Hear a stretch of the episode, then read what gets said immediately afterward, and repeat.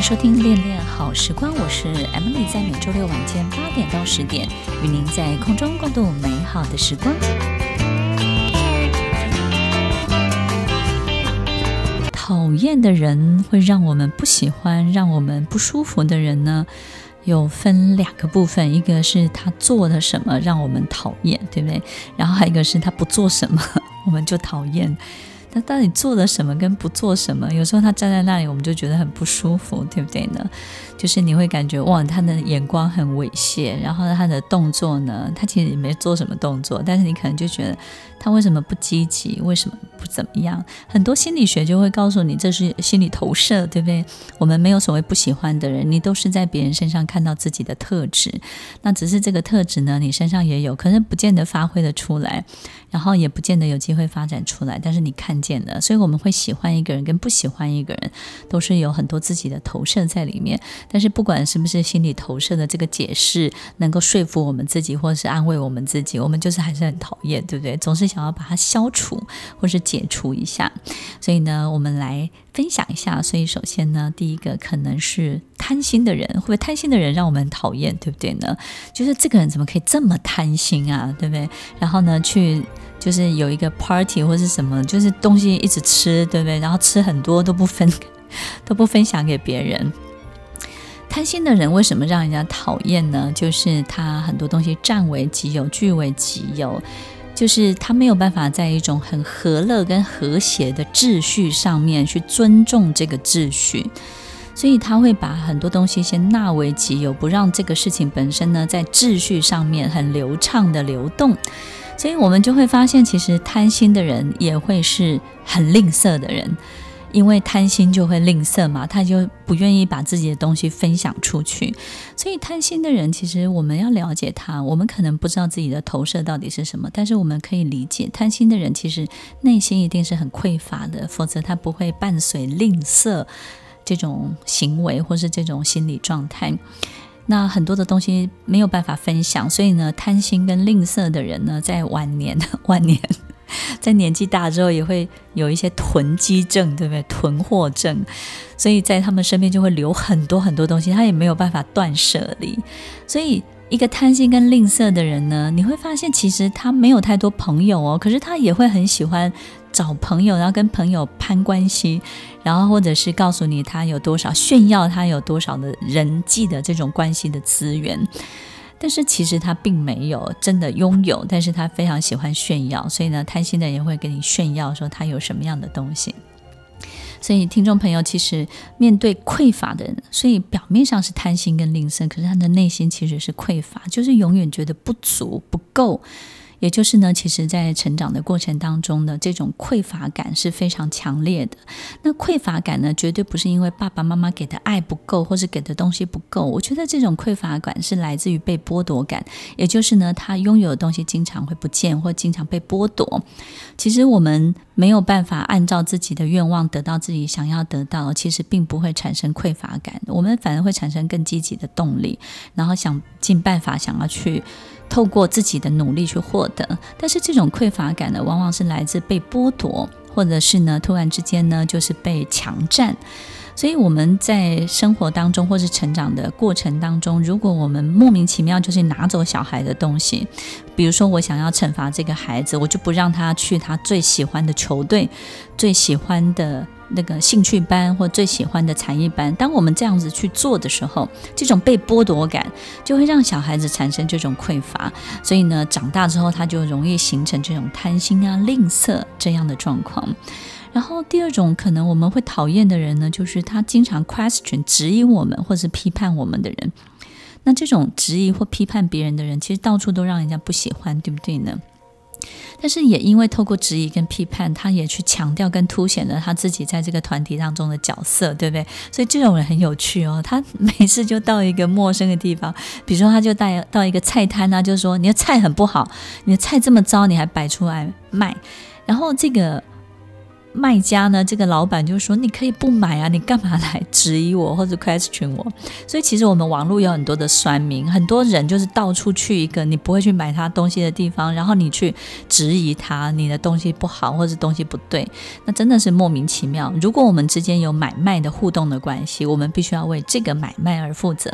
但是如果我们没有这个关系，诶，你还花这么大的力气来做这件事情，表示做这件事情本身一定是对你某一些心理状态是有帮助的。好比说，他非常的自卑，因为自卑的人才会强烈的去建议、强烈的去批判别人，因为只有透过批判跟质疑，可以瞬间去削弱一个人。也就是我们透过努力要强壮自己是不容易的，因为比较辛苦嘛，比较累。但是如果我们透过嘴巴，透过一种批判，透过一种很快就能够削弱别人的方式，我们就会在那个当下立刻壮大起来。比如说，我们去买一个衣服，然后就嫌人家衣服不好，告诉别人这个衣服很糟糕，对不对呢？那我们是不是瞬间就觉得自己是一个很棒、高贵的客户？所以，听众朋友，其实这种自卑的状态呢，也会影响到这样的人。所以，面对这种质疑、批判的人。我们怎么跟他相处呢？其实就是让他有一定程度的适度的自信，就是不要一直去强调他的这种不足。但是有时候他自己自找的，为什么呢？因为有时候人就是会一直一直专注在自己缺的地方，他不会专注在自己拥有的一切。所以哪怕你花再大力气去安抚他，或是告诉他你是一个很棒的人，那反而他会觉得说，本来我就很棒啊，但那有什么？那只是你自己没有看到而已。所以听众朋友，对于 question 质疑批判，其实他的内心的这种自卑感呢，其实是相对的特别特别的强烈。那另外一种呢，就是我们会遇到一种好像没有办法招架的人，对不对？就是很会挖苦别人的人。那挖苦到底是一个玩笑，还是一个正式的攻击？其实挖苦别人的人，其实在他生活当中，他对别人的控制欲望也会特别的强烈。那为什么有这种控制欲望呢？其实挖苦别人的时候，就像在别人身上点穴，对不对？你轻易就能够点到你自己的那个。别人很那个脆弱的那个穴道，然后当你点了一个穴之后，好像他瞬间就怎么样，瞬间就人设就崩毁了。所以我们就会这种挖苦别人呢，就喜欢看到别人陷入尴尬，看别人陷入困境，然后看别人陷入一种为难，对不对？困难。所以当别人陷入某一种前后进退不得的状态的时候，就是挖苦的人最喜欢看到别人的状态。那透过这种。挖苦的点穴，就瞬间让人可以凝结，对不对？瞬间让人不知所措。所以，当我们发现挖苦的人喜欢创造这些状况，然后看见别人遇到这些状况的时候，那这些人身上呢，他的人生一定也会同样遇到很多困境、很多困难、很多。这个进退不得的状况，上下被卡住的情形，因为他对别人所做的就是这样，所以他人生经历到的也会是这样，所以我们就会发现，这样的人其实他人生也不太顺畅的，他经常也会。某一些意外，或是某一些人，可能不如他预期，不如他嘴巴说的那么的顺利，那他也会经常遇到一些很狼狈的事情。所以，听众朋友遇到这种人呢，你不见得需要反击，但是你能够释怀的，就是其他人生也不怎么如意，所以也不要太在意，对不对呢？但是离他远一点，保持距离真的很重要。因为不管他认不认识你，对你熟不熟悉，他就是习惯在你身上找一个你最脆弱的地方，然后进行一种挖苦式的攻击。最后呢，就是这种强词夺理的人也会让我们很讨厌。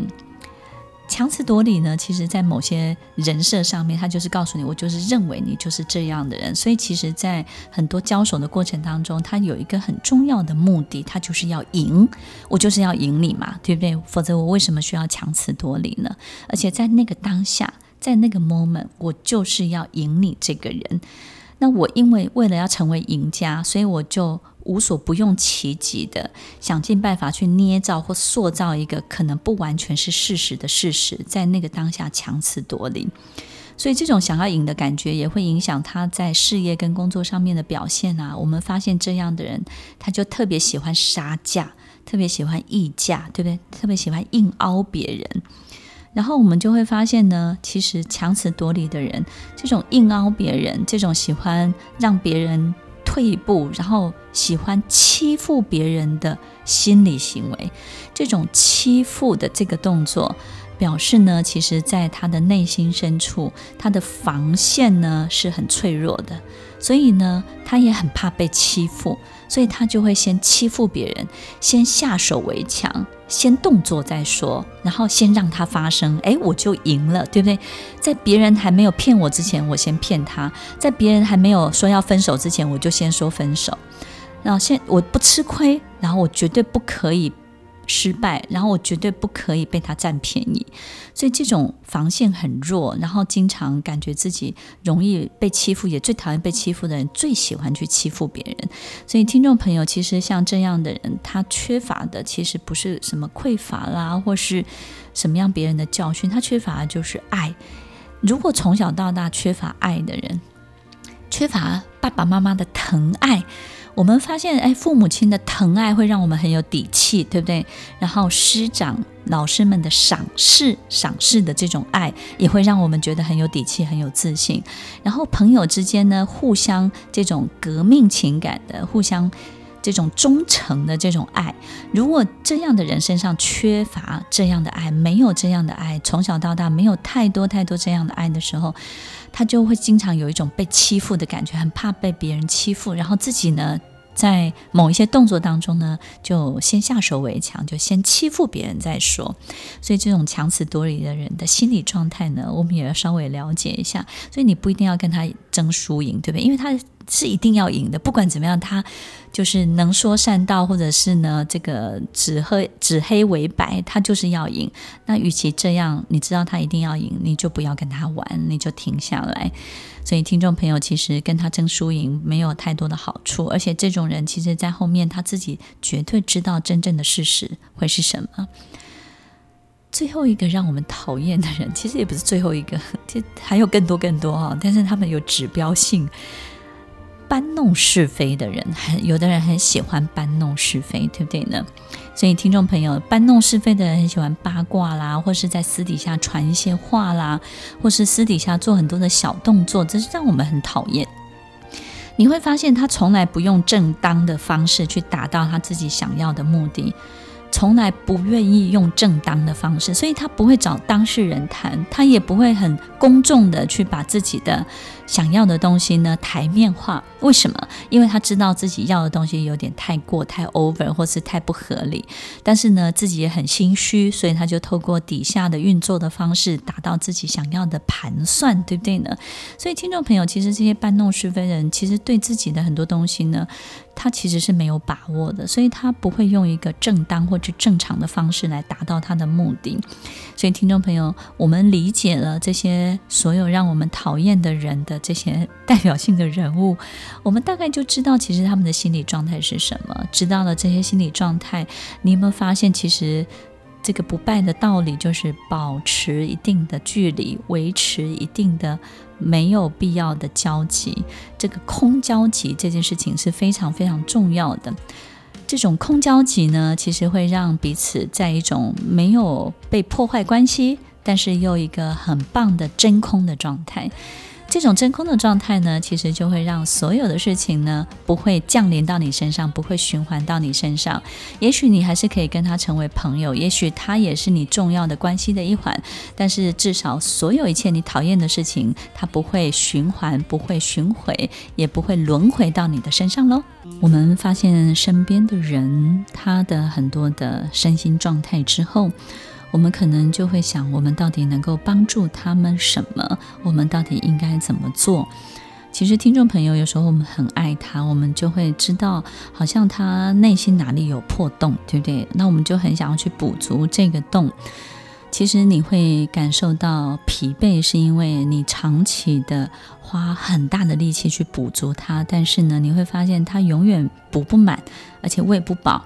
然后呢，永远就是时不时的又来一下，所以其实我们要做的，对他的最大的协助，其实不是去补这个洞，而是呢，按照正常的常理跟游戏规则跟秩序来给予他应得的所有一切的回报。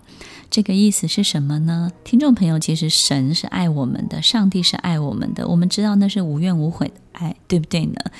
但是它不是我们想要什么，它就会给我们什么。就是呢，当我们按照一定的程序，按照一定的秩序去付出努力，去取得我们想要取得的东西，那上帝呢，他就会给你你应得的，甚至会给你高过你想要的一切。一旦你做的事情是不是只有利益自己，还利益众生、利益众人的时候，他就会给的更多。所以这里面有一个很重要的关键，就是正常的规则、正常的程序。所以我们要到底要怎么样帮助我们身边这些让人家不舒服、不喜欢、讨厌，但是我们又很爱的人呢？也就是呢，他按照规矩来，你就可以给予他一定的回馈。他按照正常的秩序、正常的程序来，我们就会在那个当下给予他他。合理应得的所有一切的回报，所以所有一切都必须要合理，因为在他的生命当中，就是遇到很多不合理的情形。这种不合理就是他都还没做完，他就想要得到更多，所以他就想要缩减这个捷径，然后他很贪心，他就是如同我们刚刚上一段节目分享的产生的这些行为。所以这些东西都不是说啊，他缺爱我就给他爱，哦，他需要关注我就给他关注，然后他需要包容我给他包容。其实听众朋友。很多陷入婚姻关系中困难的人，就是遇到这样的情形。你给予再多，给的再多，你永远就觉得所有一切都补不满。那为什么呢？因为他们一直都是一种很受害者的这种动物性格。那这种受害者的动物性格其实是相对比较自私。为什么呢？因为他们把自己的感觉放太大，对不对？把自己放在第一位，也就是呢，我的感觉最重要，我的感受是。最重要的，所以我的感觉感受不对，我的情绪就崩溃。所以有时候情绪崩溃不是因为他多脆弱，而是他把自己的感觉放在第一位。有时候这个人那么容易受伤，不是因为他多么容易被摧毁，而是因为他总是把自己放在第一位。他觉得他受伤这件事情太重要了。然后你必须要正视他受伤这件事情，你必须要正视他的情绪崩溃这件事情。所以，听众朋友，其实如果一个人老是把自己放在最重要的位置，第一位，要你看见他所有一切，那他就会希望你在最快速的时间去补足，对不对？因为受害者他就会强化，都是因为你，都是加害者做了什么，我才会遇到这样的情行。然后呢，可能这些受害者也会让你知道说，你可以给，你为什么不给，对不对的？有时候吵架的时候，这种语句就会是啊，你明明可以关心我的，你为什么不关心我？你明明我现在就是很脆弱，为什么你不给我机会？然后我现在就是没有办法，你为什么不现在关心，不抱抱我？你为什么现在不给我温暖？他们都会用这种呼喊或是呐喊的方式，所以呢，在心理学里面也会说这是一种情绪的勒索，对不对？就是呢，你不给他硬要，他不按照什么，不按照规矩来，他不按照正常程序来，他不愿意按照所有的 SOP 来，也就是呢，他希望在某一个节点，他就能够得到更多他想要得到，或者是说他不用走后面的这些控制自己或是对自己的这种自律。对不对？对自己的很多的这种管理，他不需要，他就想要得到更多更多的一切。所以，听众朋友，其实面对像这样的人，你都要记得，当然要给呀。他也也也不能够他努力的不给，对不对？可是他这辈子就是按照正常程序来的机会不多，跟次数不多。所以他一旦愿意这样。开始做的时候，愿意这样开始努力的时候，你就要合理的给予他，对不对呢？所以就像小朋友他努力了，然后功课进步了，本来就是应该给予努力的什么奖赏，或者是抱抱啦，或者是一个告诉他，嗯，所有东西让他形成一个什么良好的循环，因为这个这个，所以呢，你取得了这个这个，那以后他就会非常相信这个这个。所以他就可以得到什么，所以他就愿意付出啦。所以听众朋友，首先呢，我们要理解这些秩序啊，非常非常的重要。那接下来呢，还有一种就是在旷野性格里面的这种胁迫者，对不对呢？就是刚刚提到，就是你不给他，他开始胁迫你。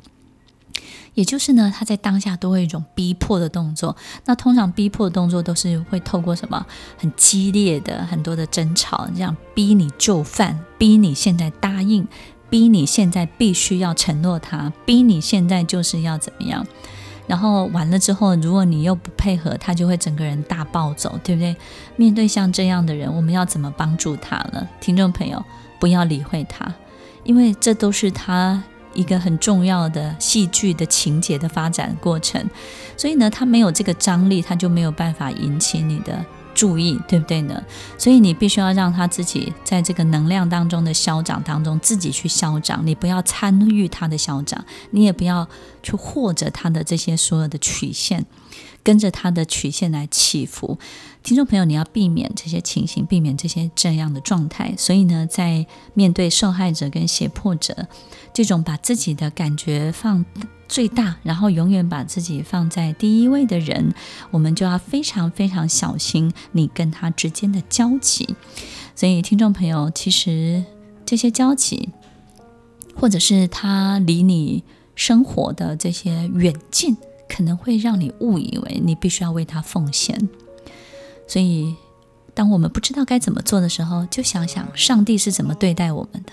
上帝绝对不会随便给我们我们想要得到的。就像他要我们学会勇气，他不会直接给我们勇气，他会给我们机会，让我们去锻炼，让我们从中学会勇气。所以，听众朋友，上帝怎么做，你就怎么做，这样就可以了。那最后呢，我们讲了这么多爱的缺乏啦，爱的匮乏啦，那到底我们要怎么样来帮助我们自己呢？就是如果我们自己不是那个缺乏的人，但是怎么样让人生可以更好，对不对？除了脱离这些人，或是保持距离，让这些人可以远远的离我们三公里之外。那我们还能够做什么？首先呢，我们让我们的生活要有规律、有秩序，真的很重要。因为大家要知道，地球啊，我们活在这个物理世界，那这个物理的世界里面就有一个东西叫做规律。我们也可以说它是因果关系，哈。那个规律呢，跟这种因果关系呢，就是你必须要按照一定的程序。那任何事情都要有个过程，所以有过程呢，就必须要有等待。